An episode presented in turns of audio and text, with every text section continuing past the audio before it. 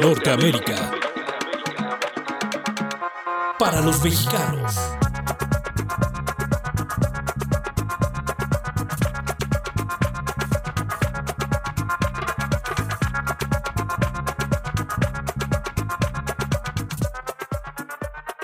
Viernes de libros y cultura y un día de cereza en el pastel de una complicada semana. Ahora les decimos por qué la razón principal de la selección de libros en este segmento es siempre coyuntural a la noticia. Partimos del argumento de que cada tema, cada problema, cada situación humana tiene un libro. O sea, ya hay un libro que habló al respecto. Pues desde cualquier tema podemos poner ejemplo, algo en lo que pudiera estar pensando en este momento, por ejemplo, nuestro productor Rodrigo Aguilar. ¿Qué, qué estás pensando? Estoy pensando en un café ahorita. no sé por qué, pero... Uy, pues todos los libros de Ernest Hemingway hablan o fueron escritos en un En café. un café, y aquí tenemos al otro productor, a Santino Cortés, que él es fan de Hemingway, ¿sí o no? Sí, sí, me gusta bastante el buen gen. ¿Recuerdas un pasaje de café? ¿Algún pasaje de café? Tiene un libro que se llama Islas en el Golfo, que habla sobre, pues, específicamente de una cafetería en... ¿En dónde era? Si, no, si mal no recuerdo, en, en Key West, Florida. Y cómo pasaba varias tardes ahí. Sí, es increíble. Sí, te- pero todo, así podemos jugar toda la tarde y va a haber un libro. Siempre. Entonces, pues bueno, el tema coyuntural de las últimas semanas, eh, aunque pues tiene mucho tiempo, este es un tema de años, pero bueno, lo traemos aquí porque eh, se decretó la eliminación del programa Quédate en México, que era un programa que de alguna manera arrancó Donald Trump como una especie de factura de cobro a México por dejarlos pasar a los centroamericanos. Lo que él decía es que, bueno, si tú los dejaste pasar, pues ahora quédate con ellos de tu lado, en lo que yo les puedo abrir un expediente de asilo. Y pues ustedes saben lo que significa para los centroamericanos estar en condiciones de indocumentados en México, pues después de tantos maltratos que, que hay a lo largo del camino hasta llegar en la frontera, allá a Tijuana, allá a Ciudad Juárez, etcétera, porque pues son situaciones rudísimas las que pasan. Y pues en ese contexto traemos aquí a Tierras Arrasadas del autor mexicano Emiliano Monge.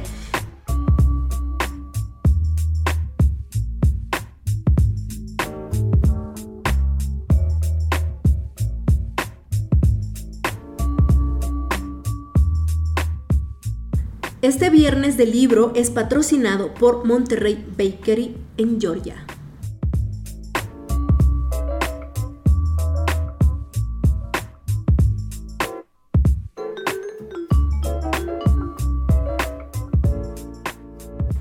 En el año 2011 más o menos, la Comisión Nacional de los Derechos Humanos hizo un informe muy duro porque era la primera vez que se hacía y reveló que alrededor de 10.000 migrantes eran secuestrados cada año. O sea, esto era una cifra escandalosísima. En ese tiempo eran principalmente secuestrados en la región de, de Tamaulipas y de alguna manera era por donde más pasaban migrantes. Actualmente se dice que el 63% de los indocumentados que van a Estados Unidos entran pues por un punto fronterizo de México y la, el tramo más corto es alrededor de poquito menos de 5.000 kilómetros hasta, hasta más o menos Texas. O sea, es como la zona más corta. Si se van por el tren o por la vía que sea hasta lo que es Baja California, son más o menos el triple de kilómetros, son 12.000 kilómetros. Entonces estamos hablando pues que la lógica dicta la ruta y la ruta sigue por ahí. Y pues los secuestros siguen, tres presidentes después, y a finales del año pasado se decía que había una cifra de alrededor de 70 mil migrantes desde 2011 hasta 2021 disminuyó un poco con relación a lo que era en 2011 pero aún así seguimos a un ritmo de 7 mil secuestros anuales. Y pues esto incluyó esta cifra aquel episodio tristísimo de San Fernando en el que mataron a 72 migrantes, pero esto ha seguido, esto está imparable. Y pues son bandas locales, son cárteles, son familias incluso los que hacen daño a esta, a esta población. Pero para meternos hasta la profundidad, hasta las tripas de lo que trata todo esto, vamos a escuchar la reseña de este viernes del libro.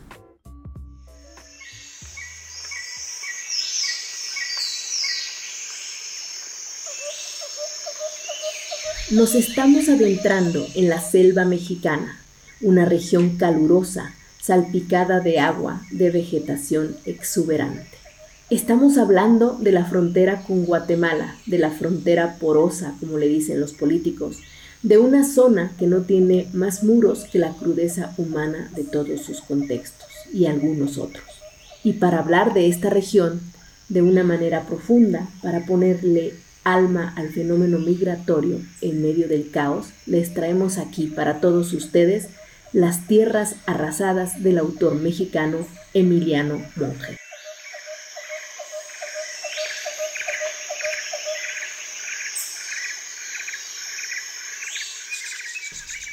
En los últimos días, la atención se centra en la ciudad de Tapachula, Chiapas, donde el gobierno mexicano, a través del Instituto Nacional de Migración, hace de válvula. Según las necesidades de mano de obra de Estados Unidos, deja pasar caravanas multitudinarias o pequeñas dosis de migrantes.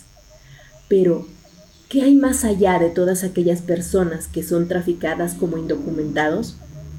Hace poco supimos de la asfixia de decenas de migrantes en un tráiler de Texas, pero lo que ocurre a cuentagotas es mucho más complicado y para eso vamos a hablar de esta obra escrita en 2016 y que fue premio Elena Poniatowska. Primero vamos a hablar un poco del autor. Emiliano Monge es de origen sinaloense, además proviene de una familia de abolengo muy interesante, sobre la cual escribe por mucho en su libro No contar todo, donde prácticamente la deja desnuda.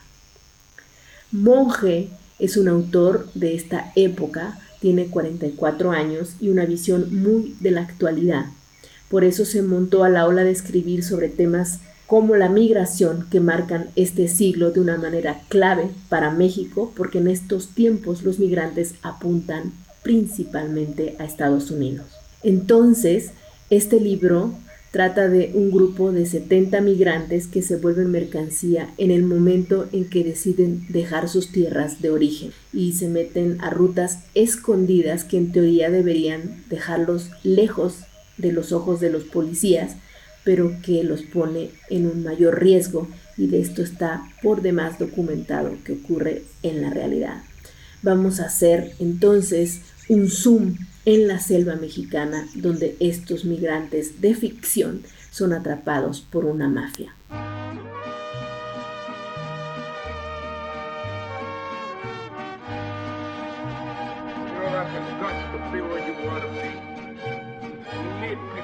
La violencia es el marco en el que suceden todas las historias y el espacio está corrompido por la indecencia de los seres que lo habitan pero también es el ambiente donde surge una historia enigmática de amor inesperado en tierras arrasadas y se trata de la historia de Estela y Epitafio que son los jefes de la banda de secuestradores. Esta pareja de enamorados que viven al margen de la ley van por ahí capturando a hombres y mujeres que huyen de la historia de sus países miserables mientras tejen una traición de tragedia clásica entre la corrupción del país que envuelve a las autoridades, al ejército, a los grupos criminales y por supuesto como blanco principal a los más débiles. Los migrantes en esta historia pasan hablando todo el tiempo, dando cuenta de sí mismos, inmersos en lo que podría ser pues la selva del Petén y que la hace de muralla vegetal o como la llama el autor, el muro de lianas, troncos leprosos y raíces recostadas.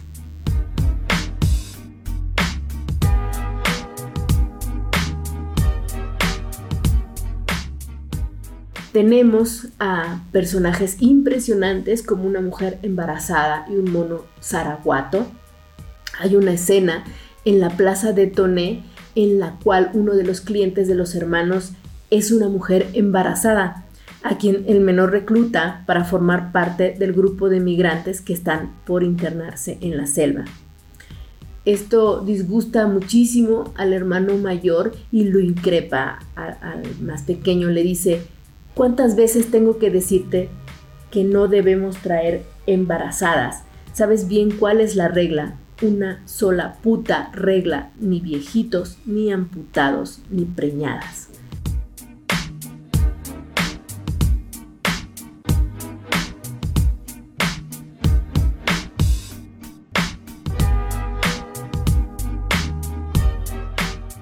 Miren, en literatura las cosas casi nunca se dicen directamente y lo que el mayor de los hermanos sugiere es que su enojo se debe a que como mercancía la embarazada pertenece a un grupo de cuerpos de menor valor en este mundo.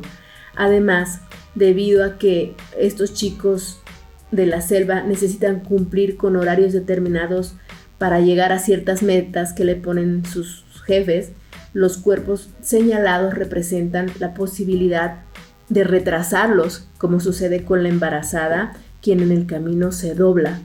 Y así lo describe Emiliano Monge. De golpe, con la excusa de su vientre, ralentiza sus dos piernas, se acerca al tronco de un enorme matasanos y arañando su corteza, encoge las facciones de su rostro ensombrecido y lanza al mundo un quejido hueco. Esto que podría parecer una narración de conmiseración en tierras arrasadas da un giro insospechado con esta embarazada y con el famosísimo mono zaraguato, ya verán por qué. Se enterarán para sorpresa de su lectura. No voy a adelantarles mucho, solo que de pronto el crimen irrumpe, como todos sabemos, para adueñarse de esta actividad clandestina y baja a los traficantes comunes de nivel jerárquico y el desenlace es por demás dramático, ya verán por qué. Anímense, entérense este fin de semana, pueden aprovechar para asomarse a la realidad de un país que está ocurriendo pues en nuestras narices, en nuestra frontera sur y que pues poco sabemos o sabemos de manera muy general sin los detalles humanos que trae esta historia ficticia que se basa, como el autor mismo lo ha dicho, que en una situación real o en varias situaciones reales resumidas para bien de la literatura y no se la pueden perder. Las tierras arrasadas de Emiliano Monge. Bon appetit.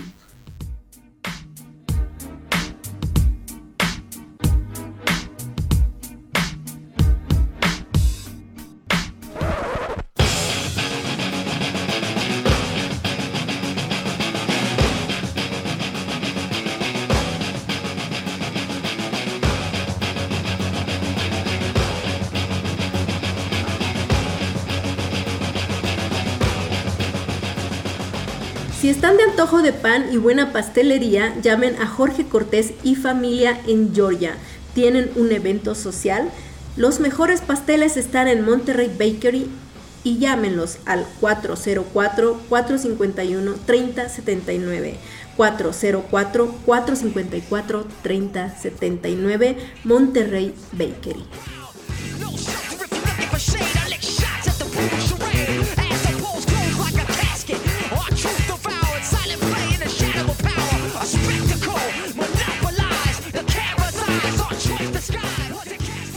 En la vida real esto ha sido denunciado por mucho entre los sacerdotes católicos. Seguramente recuerdan al famosísimo padre Alejandro Solalinde que se hizo famoso desde que lo aventaron arriba de una camioneta justo cuando llegó el fotógrafo del periódico Reforma y pues allá había sacado unas antorchas para rescatar a un hondureño que habían secuestrado en donde él trabajaba en la región de Oaxaca en uno de los primeros puntos a donde se hospedaban los migrantes por apoyo de su albergue Nuestros Hermanos en el Camino. luego de un giro súper interesante, el padre Solalinde. No sé si tú lo recuerdas, Santino Cortés, productor. Sí, sí, yo recuerdo el padre Solalinde, por supuesto que sí. ¿Por qué? Porque yo soy una persona religiosa y creo en la labor de los padres como una especie de apoyo social. Y creía mucho en la labor de, de Solalinde hasta, hasta que pues tuve mis desencuentros con, con él. Todos lo tuvieron, yo creo. ¿Tú recuerdas, Rodrigo? Sí, yo, yo conocí al padre Solalinde en una entrevista. Y sí era como, no sé cómo decirlo, uno antes del micrófono y uno después del micrófono.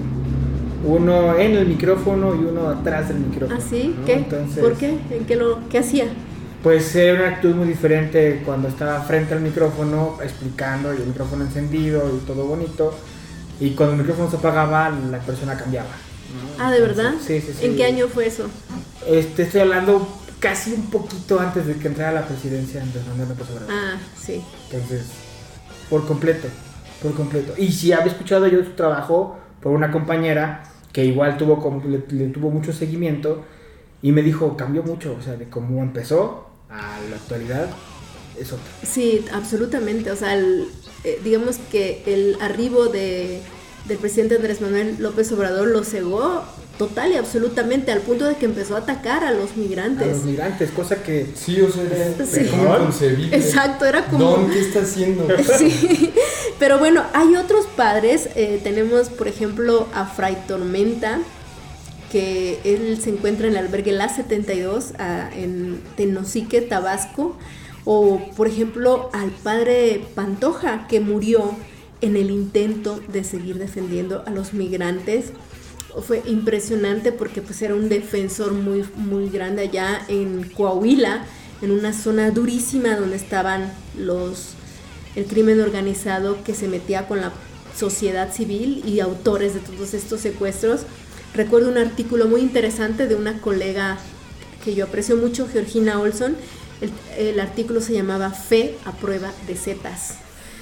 Porque el tipo eh, iba duro y se metía y con los zetas y lo respetaban. wow. Impresionante, Qué- sí. qué impresionante. Pero bueno, estos curas son como de los que han reivindicado por mucho a la Iglesia Católica, eh, pues ya independientemente de los desvaríos de, de- de Alejandro Solalinde. Pero volviendo, digamos, a- ahora sí al tema literario, al tema de tierras arrasadas, y antes de llegar a una participación súper interesante, porque déjenme decirles con bombo y platillo que nuestro productor Rodrigo nos preparó un segmento muy bonito sobre cómo se convierte un libro en audiolibro. Pero antes de esto vamos a hablar con Corina Calderón sobre la importancia de la literatura en estos temas sociales y particularmente en tierras arrasadas.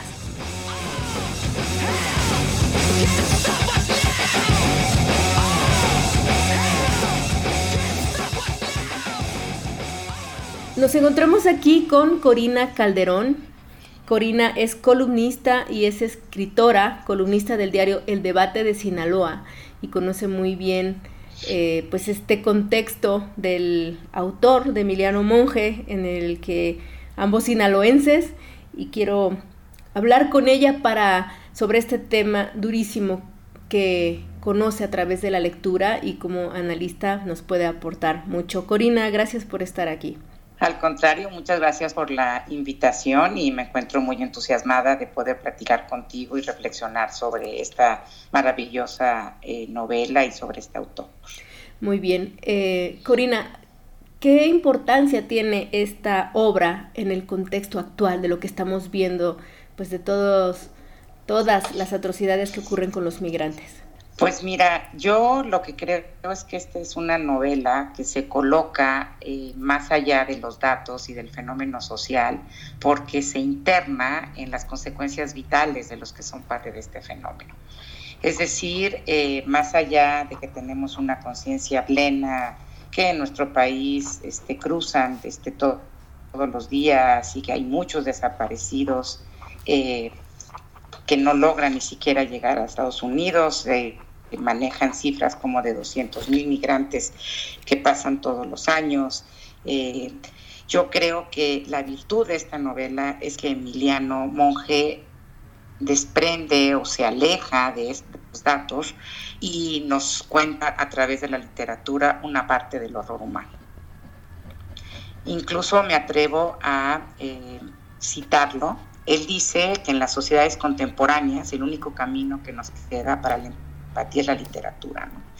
Entonces yo creo que esta es eh, pues la virtud además de que lo hace de una manera este, pues muy novedosa desde el punto de vista de la estructura que elige para contarnos esta terrible historia de los centroamericanos que quieren llegar a los Estados Unidos y pasan por nuestro país. Vamos a abundar un poco en eso de la estructura para nuestro auditorio. ¿Qué importancia le notas en su estructura? Pues mira, yo lo primero que veo es que eh, es una una narración polifónica, es decir, son muchos los que nos cuentan la misma historia. Además, es una narración no lineal, es decir, va y viene este, en el tiempo y en diferentes pistas. Eh, yo eh, hacía una metáfora en un artículo que escribí justamente al respecto en el debate, en donde son pues como si fuera uno al circo y hay varias pistas y Emiliano Monge va eh, moviendo su pluma de uno a otro para contarnos este, el horror. Otra cosa que me parece genial es eh, que todos los nombres que utiliza para los personajes están relacionados con la pira funeraria. Entonces, pues se llaman osamenta, cementerio, sepelio, mausoleo, epitafio, osaria. Es decir, eh, nos habla de la muerte, porque eso es con lo que se encuentran desafortunadamente en México muchos de los migrantes que quieren librarse de las maras salvatruchas y de las carencias y pobrezas y situación social de su país con la esperanza de llegar a una mejor vida y pues la vida se les acaba aquí, ¿no? También eh, otra cosa que me parece muy acertada es que solamente nos platica 24 horas, más sería imposible, ¿no? Son 24 horas en fragmentos a través de muchas voces, además está una construcción de endecasílabos y utiliza mucho eh, los recursos ya eh, griegos, en donde aparece también en la tragedia griega, aparece eh, el coro y el coro, por ejemplo, en la ópera representa la voz del pueblo. Y aquí, pues el coro hace lo mismo, pero lo que hace es que en el libro pone en cursivas la voz de testimonios reales de ONGs, de testimonios de gente que recogió en Chiapas, en Tabasco, y la otra parte que está en la otra parte de texto que está este, en cursivas son fragmentos de la Divina Comedia este, de Dante. Entonces yo creo que desde el punto de vista de la estructura es como muy innovadora, como que tomó decisiones muy acertadas que logran hacer un texto en el cual eh, te enganchas. Y a veces hay cierto prejuicio respecto a este tipo de obras literarias por la crudeza que puede llegar a, a implicar leer una lectura de este tipo. ¿Vale la pena enfrentarse a un texto así, Corina? Mira, yo creo que sí, o sea, es un frenesí que no para, logra atención porque cada escena es una escena de terror, pero pues al final esto sensibiliza a los lectores sobre la situación que no está adentro de las cuatro paredes de nuestra casa, pero que está sucediendo todos los días y como él dice, hay que ser empáticos y la literatura es una forma de serlo y una forma de conocer estas realidades que forman parte de nuestro cotidiano, aunque esté alejado de nosotros en lo inmediato. Ahora, eh, más allá de la indignación, ¿qué nos deja el conocer de cerca este fenómeno? Pues yo creo que nos deja una semilla para cada uno desde su trinchera poder denunciar y poder este, apuntar y señalar este, esta situación. Es lo que estás haciendo tú, Gardenia, justamente es eso, a través de un podcast, poder hablar de una situación. Lo que hice yo en el artículo es lo mismo. Entonces, al final es un despertar de conciencias alrededor de un relato humano terrible que es la, la, la migración, ¿no? Y entonces, pues el arte nos permite ponernos en el lugar del otro. Y al final del día yo creo que esto es la novela, nos pone en el lugar de los migrantes y cuando estamos ahí logramos revolucionar nuestra conciencia y lo pues, con la tragedia humana. Sí, una, una posición más empática, como has dicho. Oye, Corina. Exacto. Entonces, ¿cuál sería, digamos, el momento que se está viviendo en la literatura mexicana? ¿Se está retratando todo el horror que existe actualmente o toda la el brillo? Porque al final de cuentas no todo es eh, maniqueo, también hay una parte de intermedia. ¿Qué, ¿Cuál es el papel de la literatura mexicana actual? Mira, yo eh, lo que creo es que la literatura en todos los tiempos, primero tiene una función social y retrata el tiempo del escritor.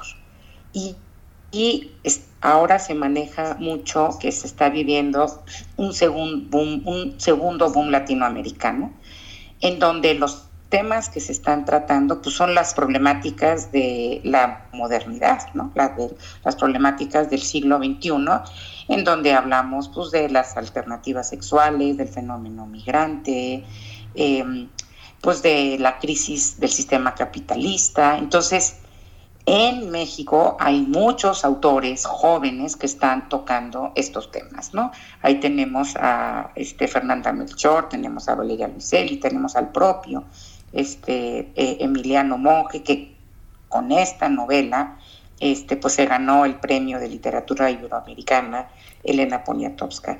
Entonces, pues lo que están haciendo es a través de una, de una forma distinta, innovadora y que muchos califican híbrida, este, de sobre los fenómenos contemporáneos, pero sobre todo un tema muy presente, junto yo diría, a lo mejor con equidad de género y con este, otros temas que nos aquejan, pues es el fenómeno, el fenómeno migrante. Y acabo diciéndote algo.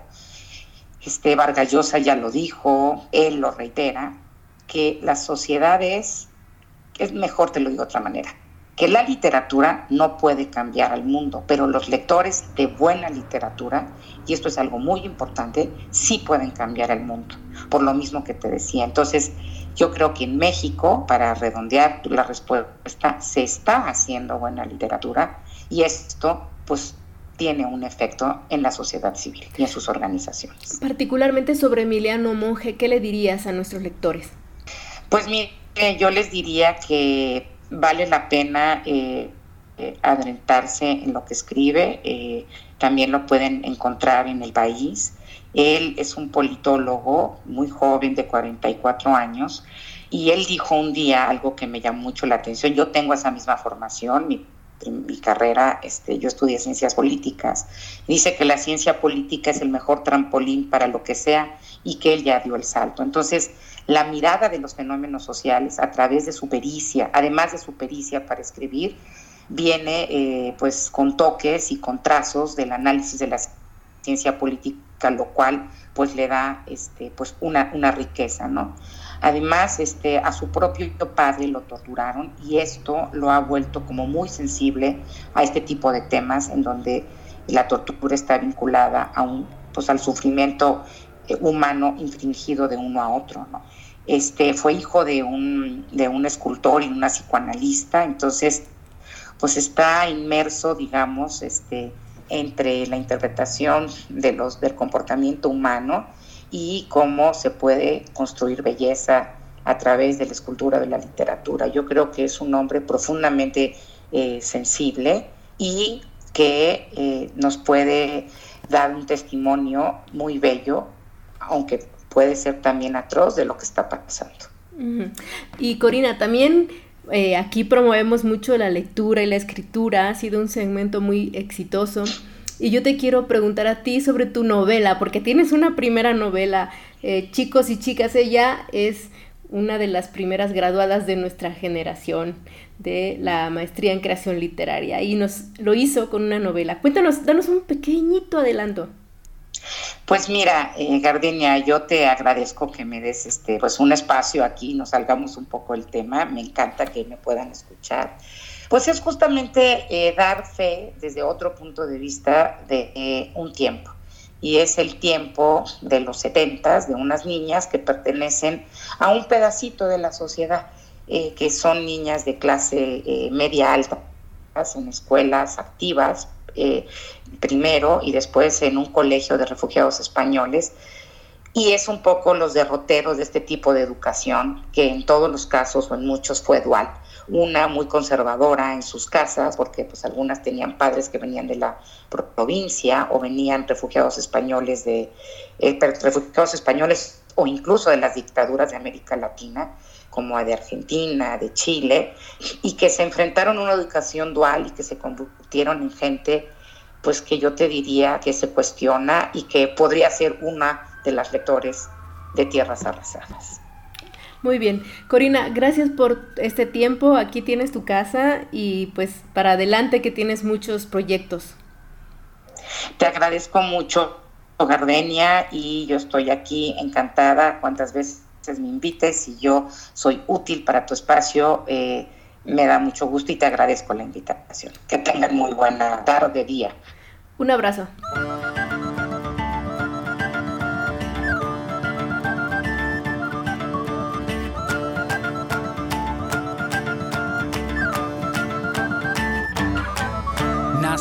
Nacimos para aguantar lo que el cuerpo sostiene. Aguantamos lo que vino y aguantamos lo que viene. Aguantamos aunque tengamos los segundos contados. Nuestro cuerpo aguanta hasta 15 minutos ahorcado. Aguantamos latigazos que nos corten los dos brazos. Fracturas en cualquier hueso. Tres semanas como un yeso. Aguantamos todo el tiempo las ganas de ir al baño para ver el cometa Halley. Hay que aguantarse. Hoy es un día especial, como les decía, porque a partir de este programa permítanme anunciarles que vamos a tener una sección que complementará con música nuestra selección de libros. Ya verán de qué viene, poco a poco se los voy a ir soltando. Pero bueno, mientras tanto, pues como se los habíamos prometido, Rodrigo, como músico y como comunicador de Radio Universidad Nacional Autónoma de México, tiene todos los elementos para hablar de un tema re interesante. ¿Cómo se hacen los audiolibros? Rodrigo, qué emoción. Estamos en tus terrenos.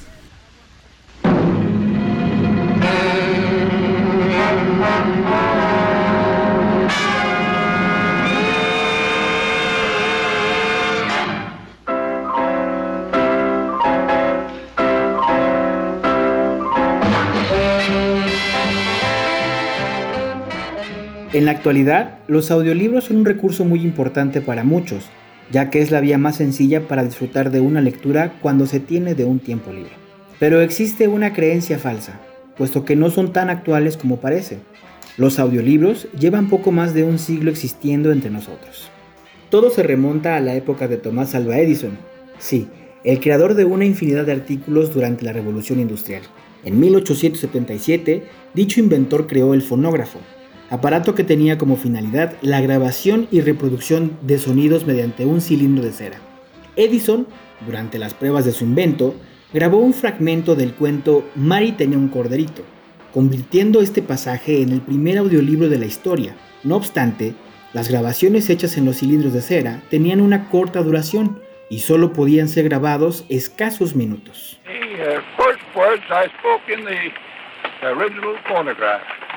A little piece of practical poetry. Mary had a little lamb, its fleece was white as snow, and everywhere that Mary went, the lamb was sure to go.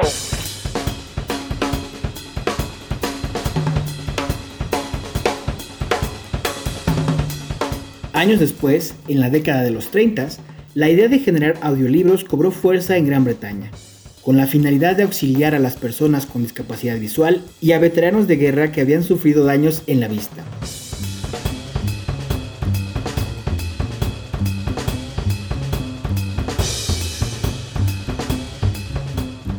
Con la llegada de los discos de acetato y los formatos de long play, las duraciones aproximadas eran de 25 minutos por lado y se necesitaban aproximadamente 10 discos para recrear un libro completo. Algunos de los títulos grabados en esas épocas fueron El asesinato de Roger Ackroyd de Agatha Christie y Tifón de Joseph Conrad. Pero los audiolibros aún no tomaban la fuerza necesaria para ser populares, como fue el caso de las radionovelas, que por ser transmitidas en un formato radiofónico y en vivo, se convirtieron en la sensación de las masas durante la época dorada de la radio.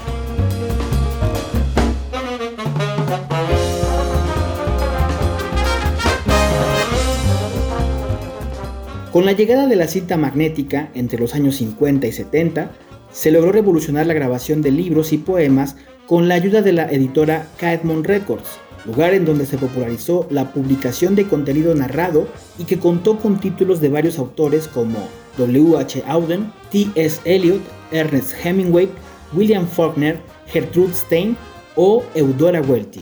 Durante esta época, era más común ver en los estantes de las tiendas cassettes con audiolibros completos, volviéndose populares entre la gente como una opción de entretenimiento o mientras se viajaba.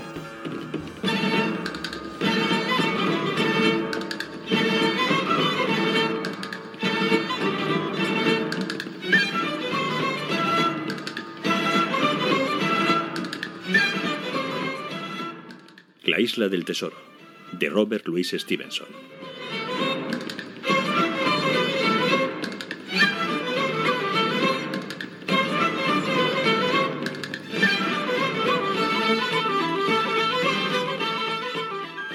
Parte primera.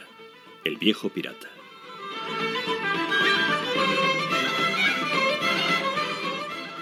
Capítulo 1. Y el viejo marino llegó a la posada del almirante Benbow.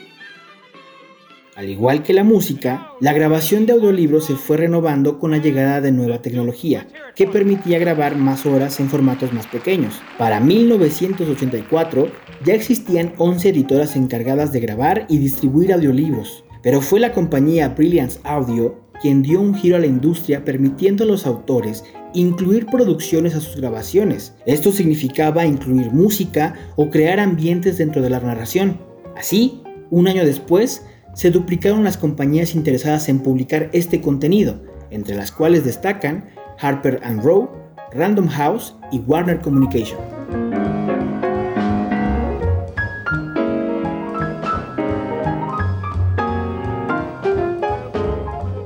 Así llegamos a la revolución digital.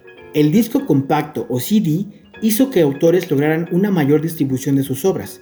Durante esta época, el 75% de las librerías vendían colecciones completas de discos, llegando a valorar a la industria de los libros parlantes, como se les conocía entre 1980 y 1990, con 200 millones de dólares anuales. Sin embargo, aún se tenía un tiempo limitado en la grabación, y para publicar libros completos se tenían que utilizar más de 3 CDs por libro, por lo que se seguían simplificando las obras.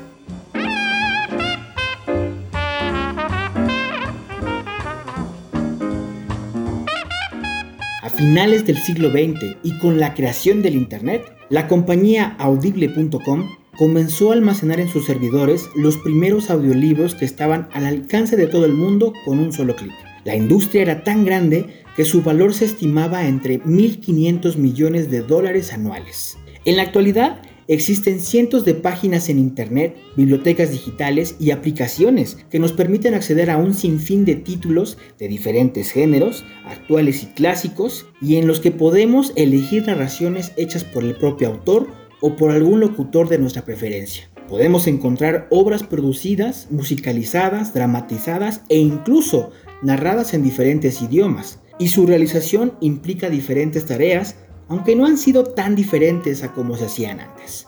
Elegir el texto, elegir la voz o las voces con los que queremos colaborar. Si es una novela y queremos dramatizarla, se debe realizar una pequeña adaptación del texto para indicar a los actores, a los narradores, productores, editores, la secuencia que se llevará a cabo dentro del proceso de grabación y edición mediante un guion especial. También se deberá elegir la música incidental que se ocupará dentro de la realización de la obra. Este proceso se le conoce como preproducción y puede llevar meses preparar uno o dos capítulos de dicha obra.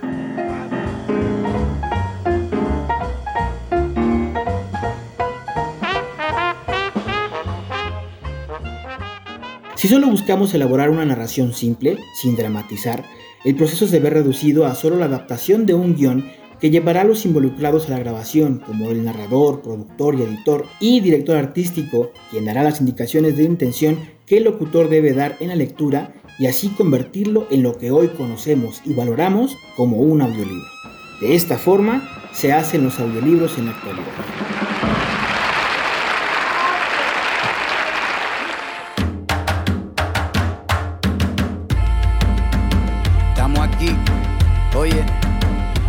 Estamos aquí. Mírame, estamos aquí. Desde hace rato, cuando ustedes llegaron, ya estaban las huellas de nuestros zapatos. Se robaron hasta la comida de gato y todavía se están lamiendo el plato bien encabronados. Ustedes saben que el estreno del programa es todos los días a las 5 de la tarde de la Ciudad de México, a las 6 de la zona este y a las 3 de la zona Pacífico. Pero el fin de semana pueden volver a la página, como les decía al principio, www.norteamerica.mx para los mexicanos. En la sección de radio se llama así, Norteamérica para los mexicanos, y la pueden encontrar en cualquiera de nuestras plataformas, en Spotify, en Apple Podcast, en iBox, por el nombre del programa. Y si quieren patrocinar alguno de los segmentos, escríbanos, escríbanos, mándenos sus audios en cualquiera de las plataformas Facebook, en Norteamérica MX, en mi página de Facebook Gardenia Mendoza, o en nuestro teléfono, un WhatsAppazo nunca está de más y es muy fácil, al 56 25 52 67 70. Ahí tenemos pues muchas maneras de comunicarnos y pónganse listos. Recuerden que somos mitad voluntad y mitad fortuna. Aquí estamos, siempre estamos, no nos fuimos, no nos vamos. Aquí estamos pa' que te recuerdes. Si quieres mi machete te muerte. Aquí estamos, siempre estamos, no nos fuimos, no nos vamos.